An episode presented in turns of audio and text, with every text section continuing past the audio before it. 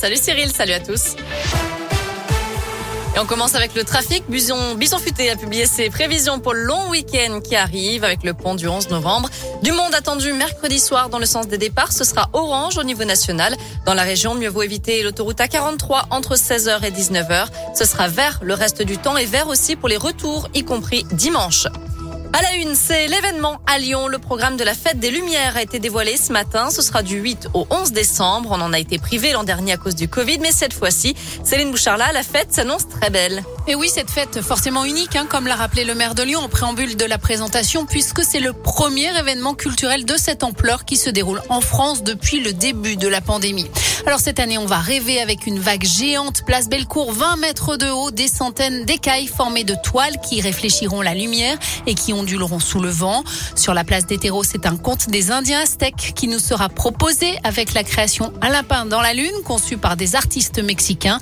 On ne manquera pas les 56 cadres lumineux suspendus au-dessus du bassin de la République, ni d'aller admirer la rosace de la cathédrale Saint-Jean, sublimée par des tableaux de lumière autour de l'œil, du rêve et des couleurs.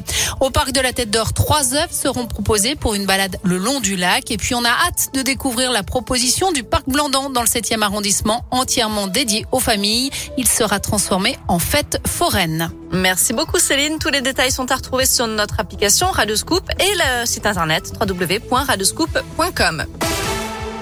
Dans le reste de l'actu, la piste terroriste envisagée après l'attaque d'un policier ce matin à Cannes. Un homme prétextant agir au nom du prophète l'a agressé à coups de couteau devant le commissariat. Par chance, l'agent a été protégé par son gilet pare-balles. L'agresseur, lui, a été grièvement blessé par les tirs de riposte du collègue du policier visé. D'après Gérald Darmanin, qui s'est rendu sur place, il s'agit d'un ressortissant algérien en situation régulière qui travaille, qui n'était inscrit dans aucun fichier de radicalisation.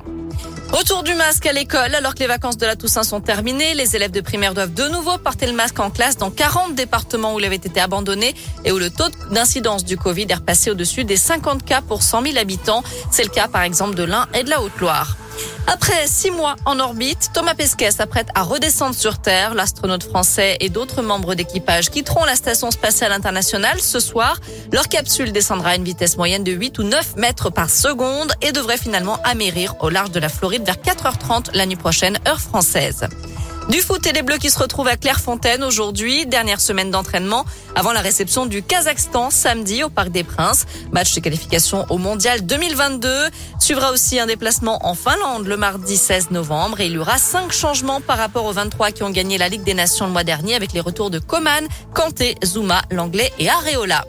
Voilà pour l'essentiel de l'actu. Côté météo, cet après-midi, on a une alternance de nuages et de belles éclaircies. Le mercure varie entre 7 et 10 degrés pour les maximales.